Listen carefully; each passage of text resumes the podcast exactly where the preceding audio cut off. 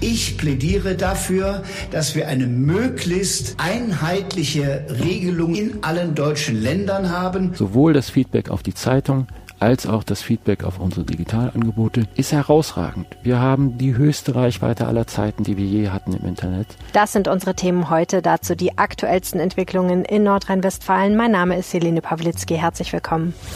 Coronavirus in NRW. Die Lage am Abend. Ein Podcast-Spezial der Rheinischen Post. Willkommen zurück nach dem langen Osterwochenende bei diesem Podcast, der euch jeden Abend informiert über die Lage in NRW, was die Corona-Krise angeht. Ein Spin-off des Aufwacher-Podcasts, den ihr auch im Feed des Aufwacher-Podcasts findet. Diese Nachricht wird vor allem Eltern sehr erleichtern. Die Schulen in Nordrhein-Westfalen sollen nach den Osterferien, also in der kommenden Woche, schrittweise wieder öffnen. Das sei ihr, Zitat, festes Ziel, um vor allem die Durchführung von Prüfungen und die Vergabe von Abschlüssen zu ermöglichen, sagte NRW-Schulministerin Yvonne Gebauer von der FDP. Dieser Hinweis kommt pünktlich, denn gerade haben die Elternverbände in NRW angefangen, Krach zu schlagen. Sie warfen dem NRW-Schulministerium fehlende Konzepte für eine mögliche Öffnung der Schulen und Kindertagesstätten vor und fühlen sich nicht ausreichend informiert. In einem Brief an Schulministerin Gebauer, den sieben Elternverbände unterschrieben hatten, baten die Vertreter um schnellstmögliche Informationen und kritisieren den digitalen Unterricht. Wörtlich heißt es in dem Brief, Eltern sind keine Lehrer. Wir bemerken schmerzhaft, dass die digitale Fernschule Kinder und Familien massiv überfordert. Was die Elternverbände genau fordern, lest ihr auf RP Online. Teile davon scheint die Schulministerin ja jetzt umzusetzen. Wobei weiterhin die Frage bleibt, werden zunächst die älteren oder zunächst die jüngeren Schüler wieder in die Schule gehen? Auch der letzte Jahrgang vor der Einschulung in den Kitas soll bald wieder in die Kindertagesstätten dürfen. In der kommenden Woche werde die Notfallbetreuung noch fortgesetzt. Danach soll es dann soweit sein. Das hat Familienminister Joachim Stamp, ebenfalls FDP, der deutschen Presseagentur gesagt. Zuvor hatte das noch etwas vorsichtiger geklungen. Man müsste mit den Kitaträgern über einen Stufenplan sprechen, sagte der FDP-Politiker der Watz. Wie es generell weitergeht, erfahren wir vermutlich am Mittwoch. Dann will NRW-Ministerpräsident Armin Laschet erklären, was beim Gespräch der Länderchefs mit Bundeskanzlerin Angela Merkel entschieden wurde. Heute sagte er Folgendes nach der Kabinettssitzung in Düsseldorf. Ich plädiere dafür, dass wir eine möglichst einheitliche Regelungen in allen deutschen Ländern haben keine Alleingänge irgendeines Landes, sondern eine Regelung in 16 Ländern, die die Menschen auch verstehen. Und dann wird es flexible Lösungen auf den jeweiligen Bedarf eines Landes hingeben. Wir haben andere Abiturtermine als andere Länder. Wir haben andere Ferientermine als andere Länder. Also hier brauchen wir eine Flexibilität in grundsätzlicher Übereinstimmung. Ich spreche über das Thema jetzt mit Manja Borchert von der Deutschen Presseagentur in Berlin. Deutet sich denn im Hinblick auf die Öffnung von Schulen schon sowas wie eine bundesweite Linie an? Da gibt's durchaus unterschiedliche Positionen aktuell noch. Also die Nationale Wissenschaftsakademie, die Leopoldina, die hatte ja vorgeschlagen, dass man erstmal die jüngeren Schüler wieder in die Schule schickt. Zum einen, um die Eltern bei der Betreuung zu entlasten und zum anderen, weil die Älteren auch mit dem Fernunterricht besser klarkommen. Aber Hessens Ministerpräsident Volker Bouffier zum Beispiel, der ist dafür, mit den Abschlussklassen zu beginnen. Zum einen, weil die eben ihren Abschluss machen müssen und zum anderen, weil bei den den Älteren sich die Abstandsregel leichter durchsetzen lasse als bei Grundschulkindern. Das sieht übrigens auch das Robert Koch Institut so. Also es gibt da durchaus Argumente für beide Varianten. Wenn die Länder sich schon morgen tatsächlich auf eine Öffnung der Schulen verständigen, wie schnell ginge das denn dann? Ich bezweifle, dass es direkt kommenden Montag schon losgeht. Das Ganze müsste ja dann auch noch organisiert und vorbereitet werden. Hygienevorschriften müssen eingehalten werden. Also genug Seife, Handtücher und Desinfektionsmittel für alle. Regelmäßiges Desinfizieren, zum Beispiel der Treppengeländer und der Toiletten. Ähm, dann, wie regelt man Ausnahmen für Lehrer und Schüler, die einer Risikogruppe angehören, die zum Beispiel schweres Asthma haben oder älteres Lehrpersonal? Und wie wird eigentlich der Schülertransport organisiert? Passiert, ohne dass sich in den Bussen und Bahnen die Kinder dann gegenseitig anstecken, weil sie da aufeinander hocken. Es gibt also wirklich noch jede Menge zu klären, bevor der Schulunterricht wirklich wieder in der Schule starten kann. Vielen Dank, Manja Bochert von der DPA. Auch bei der Rheinischen Post geht in Corona-Zeiten nicht alles seinen gewohnten Gang. Darüber spreche ich gleich mit RP-Chefredakteur Moritz Döbler. Das ist die Lage am Dienstag, dem 14. April 2020 um 16 Uhr. In NRW gibt es mit Stand heute Vormittag 27.206 bestätigte Fälle. 661 Menschen sind in Nordrhein-Westfalen an den Folgen einer Covid-19-Erkrankung gestorben.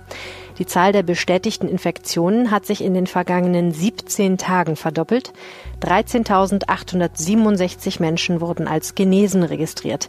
Das ist etwas mehr als die Hälfte aller bislang erfassten Infizierten in NRW. Immer die aktuellsten Zahlen und Nachrichten findet ihr in unserem Live-Blog auf RP Online. Der Landtag hat mit großer Mehrheit im dritten Anlauf das Pandemiegesetz für Nordrhein-Westfalen beschlossen. Es sieht besondere Regierungsbefugnisse für den Fall einer katastrophalen Entwicklung der Corona-Krise vor.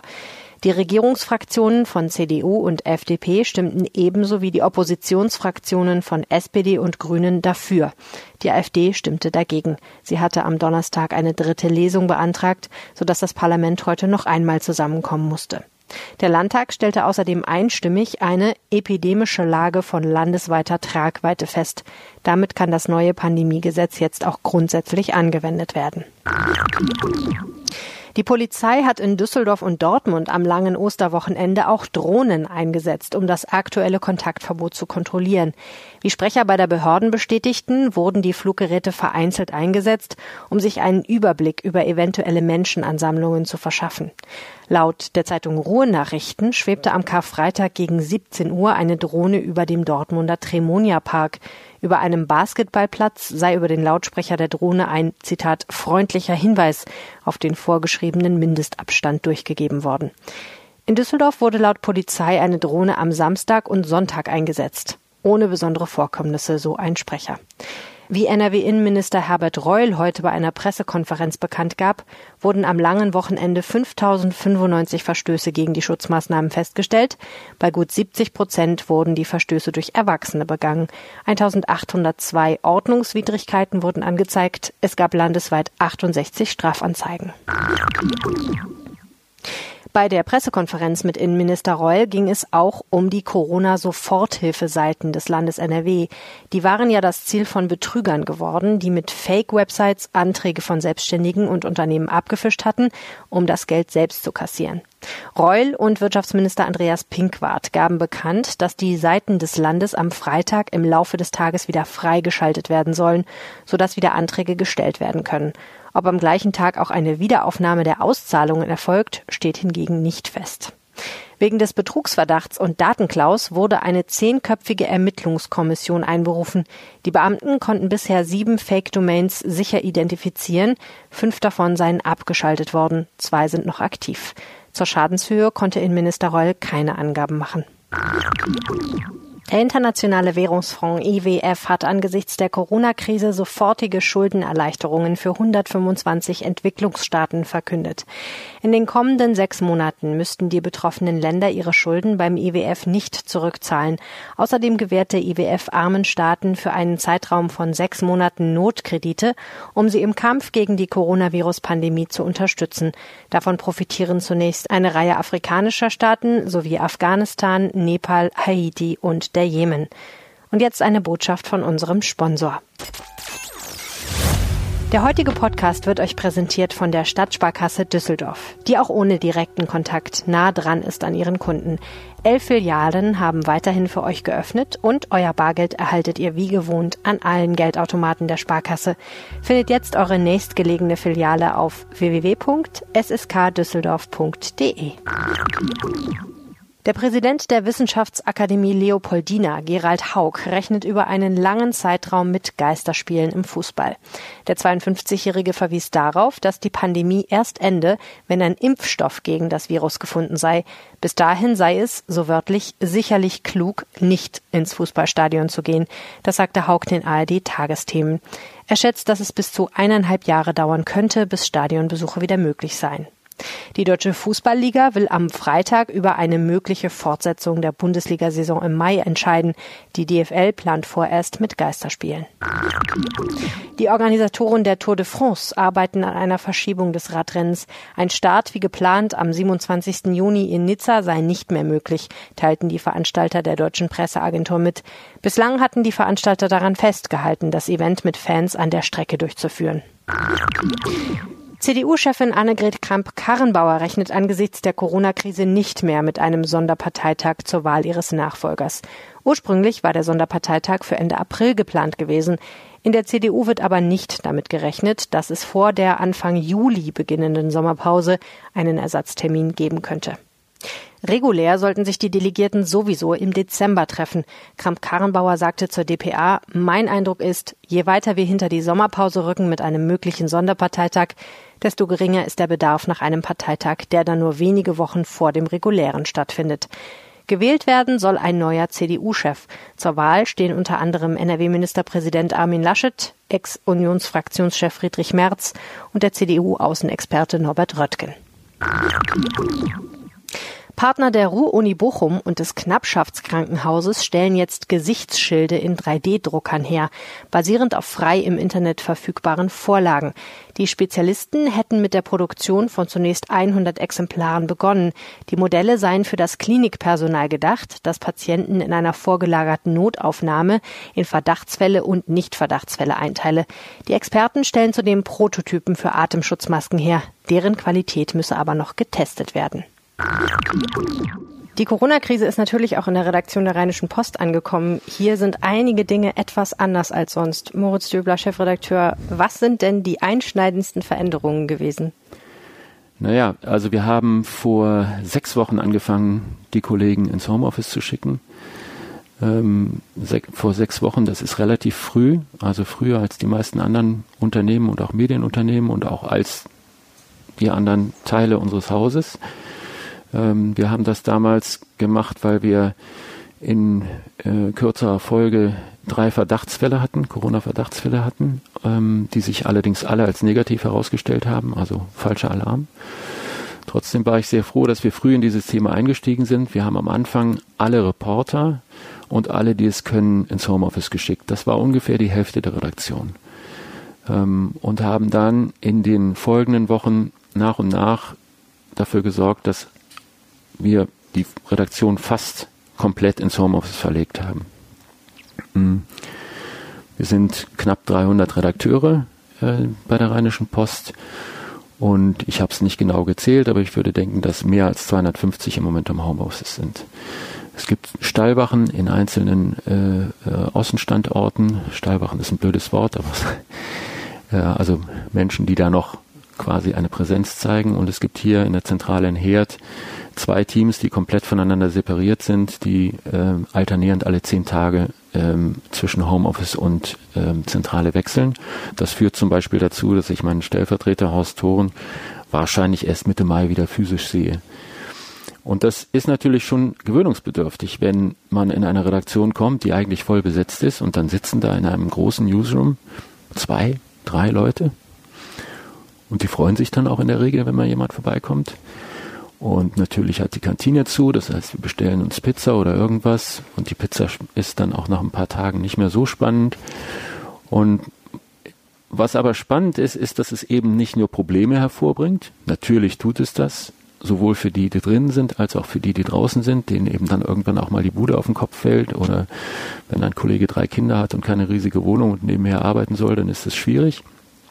Und die Einsamkeit ist auch schwierig, natürlich. Aber es bringt auch neue positive Sachen. Ähm, also zum einen, dass äh, Menschen etwas freier darüber entscheiden können, wann und wie und wo sie arbeiten und ähm, wie sie vorgehen. Das finden einige Kollegen richtig toll. Und dann merken wir eben auch, dass äh, diese Krise für unsere Technik ein Stresstest ist. Und das meine ich durchaus im positiven Sinne. Also wir lernen, wie unser Redaktionssystem unter solchen Bedingungen funktioniert. Wir lernen, wie unsere Planungstools funktionieren.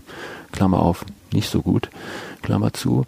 Wir kommunizieren über verschiedene Messenger-Programme. Eins hat sich herausgestellt, was sehr gut für uns funktioniert. Das führt dazu, dass ich selbst, wenn ich eigentlich Präsenz in die Herd habe, gar nicht mehr in den Konferenzraum gehe, sondern mich viel lieber über dieses Tool einwähle, weil der Klang einfach besser ist und weil man sich besser unterhalten kann. Also wir lernen ganz viele Dinge über unsere Software und unsere Hardware und über unsere Abläufe, die wahrscheinlich zum Teil jedenfalls auch nach der Krise Bestand haben. Und die Berichterstattung an sich, also klar ist ja, das Thema Corona dominiert fast alles und es gibt wahnsinnig viel zu berichten, weil sich jeden Tag sehr, sehr viel tut und sehr viele Entscheidungen getroffen werden und historische Dinge ereignen. Da ist es eben so, dass wir im Moment ein Thema am Wickel haben, was für alle Menschen eine enorme Relevanz hat und wo sie nach glaubwürdigen, vertrauenswürdigen, zuverlässigen Quellen suchen und uns als eine solche empfinden. Das heißt, sowohl das Feedback auf die Zeitung als auch das Feedback auf unsere Online, unsere Digitalangebote ist herausragend. Wir haben die höchste Reichweite aller Zeiten, die wir je hatten im Internet, obwohl wir eine Aboschranke Mitte Januar eingeführt haben. Damit konnten wir nicht rechnen. Und wir können eben auch ablesen, was die Menschen besonders interessiert und dann entsprechend unser Programm gestalten. Anders als andere Verlage sind wir überhaupt nicht in Kurzarbeit in der Redaktion. Warum nicht? Weil es im Moment die Stunde des Journalismus ist. Also wann, wenn nicht jetzt? Ja, es gibt ein so, so unfassbar starkes Interesse, so eine unfassbar starke Nachfrage nach substanzieller, hintergründiger Berichterstattung, nach Einordnung. Ähm, die Leute wollen es wirklich genau wissen. Wir haben einen äh, Medizinexperten bei uns in der Redaktion, der auch Medizin studiert hat, Dr. Wolfram Görz. Und die Stücke, die er schreibt, die finden einen, einen so eine so hohe Nachfrage. Er hat zum Beispiel ähm, mit 20 Ärzten über die 100 Erkenntnisse über die Pandemie äh, gesprochen und quasi 100 Erkenntnisse, die wir jetzt haben, zusammengestellt im Zusammenspiel mit 20 Ärzten.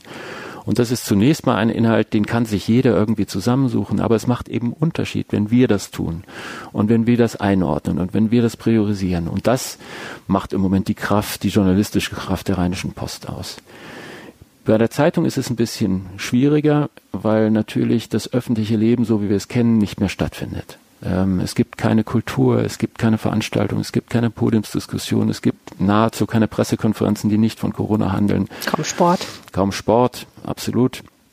Und das heißt, dass vieles von dem, was eigentlich eine Zeitung ausmacht, nicht mehr stattfindet. Wir haben deswegen die Ausgabenstruktur leicht verändert und werfen eben alle Ressourcen, die wir haben, auf das Thema Corona. Sie haben den Sport erwähnt. Ähm, andere Häuser sind den Weg gegangen, dass sie die Sportredaktion in Kurzarbeit geschickt haben. Wir haben das nicht gemacht, sondern wir haben die Sportredakteure, die Sportreporter ähm, jetzt auch im Einsatz für das Thema Corona in den Lokalredaktionen. Weil man muss ja dazu sagen, es ist ja nicht nur so, dass das öffentliche Leben nicht stattfindet, sondern die Recherche bei den Themen, die wir machen, ist ja auch ungleich schwieriger geworden. Ja, man, man erreicht die Leute schwieriger, weil sie vielleicht gar nicht im Büro sind, sondern irgendwo im Homeoffice.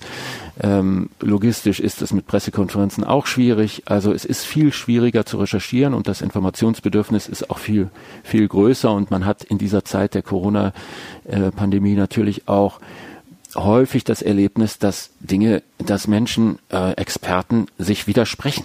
Ja, es ist ganz oft so, dass wir gar nicht von Anfang an genau sagen, ist es jetzt so oder ist so. Das heißt, man muss recherchieren, man muss weitergehen und das ist aufwendig. Aber wir sind als Chefredaktion und auch als Verlag, wofür ich sehr dankbar bin, also sozusagen von der wirtschaftlichen Seite her, sind fest davon überzeugt, dass wir jetzt unsere Glaubwürdigkeit und Zuverlässigkeit unter Beweis stellen können und eben auch eine Loyalität, eine Nähe zu Leserinnen und Lesern und Nutzerinnen und Nutzern herstellen können, die sich nach der Krise für uns in jeder Hinsicht lohnen soll. Ähm, wir werden im Moment als unverzichtbar wahrgenommen und es wäre ganz schön, wenn wir das nach der Krise auch noch werden. Was wünschen Sie sich am meisten zurück? Worauf freuen Sie sich am meisten, wenn die Normalisierung kommt? Mal wieder andere Themen. Ne? Ähm, also ich finde es im Moment sehr, sehr spannend, ähm, weil diese Pandemie auf vielen Ebenen herausfordernd ist. Und ich finde gerade die Frage, ähm, wie kommt man, mit welchen Schritten kommt man wieder raus und welche politischen Entscheidungen waren eigentlich richtig und welche würde man aus der Rückschau anders betrachten und wer hat eigentlich welche Entscheidung getroffen. Das finde ich ist, ist etwas, was im Moment hochspannend ist. Aber dann mal wieder über andere Themen zu schreiben und nicht immer über dieses eine Thema, auch wenn es viele Facetten hat, darauf freue ich mich am meisten. Herzlichen Dank, Moritz Döbler, Chefredakteur der Rheinischen Post. Ja, und das, was er beschrieben hat, das merken wir tatsächlich sehr. Jeden Tag schickt ihr uns Fragen und bittet uns um Einordnungen. Meine Kollegen in der Redaktion und ich, wir versuchen dann eine vernünftige Antwort zu recherchieren, was manchmal gar nicht so einfach ist. Eine Leserin hat uns zum Beispiel gefragt, ob sie noch sorgenfrei in eine Physiotherapiepraxis gehen kann. Und mit ihrer Frage ist sie natürlich nicht allein. Nach Angaben des Deutschen Verbands für Physiotherapie ist die Corona-Krise für die meisten dieser etwa 40.000 ambulanten Physiotherapiepraxen wirklich existenzbedrohend. Je nach Region brechen zwischen 50 und 90 Prozent der Patienten weg, etwa weil diese eine Ansteckung fürchten oder zur Covid-19-Risikogruppe gehören. Aufgrund des zwangsläufigen Körperkontakts unternehmen Physiotherapiepraxen derzeit in der Regel noch strengere Hygieneanstrengungen als üblich, aber wie immer gilt natürlich, eine absolute Sicherheit gibt es nicht. Es bleibt also eine Abwägungsfrage, genau wie beim Gang in die Apotheke, zum Hausarzt oder in den Supermarkt. Wenn ihr Fragen habt rund um die Corona-Krise, schickt mir eine WhatsApp, gerne auch als Sprachnachricht. Die Telefonnummer lautet 0171 90 38 099. Weitere Informationen findet ihr auf rp-online.de slash coronapod. Ihr könnt mir auch eine Mail schreiben an helene.pawlitzki.rheinische-post.de. Und wenn ihr uns unterstützen wollt, dann schließt ein RP Plus Abo ab denn dieser Podcast ist kostenlos, aber unsere Recherchen kosten Geld und wenn ihr ein Abo abschließt, helft ihr uns damit sehr. Das Angebot findet ihr auf rp-online.de slash Aufwacher-Angebot. Dank an alle, die das schon gemacht haben. Das war Coronavirus in NRW, die Lage am Abend. Wenn euch das Format gefällt, empfehlt es gerne weiter. Wer es hören will, abonniert am besten den Aufwacher-Podcast oder schaut auf RP Online vorbei. Weitere Entwicklungen erfahrt ihr dort im Live-Blog und natürlich wie gewohnt morgen früh im Aufwacher-Podcast. Bis morgen und bleibt gesund. Ciao. Mehr bei uns im Netz www.rp-online.de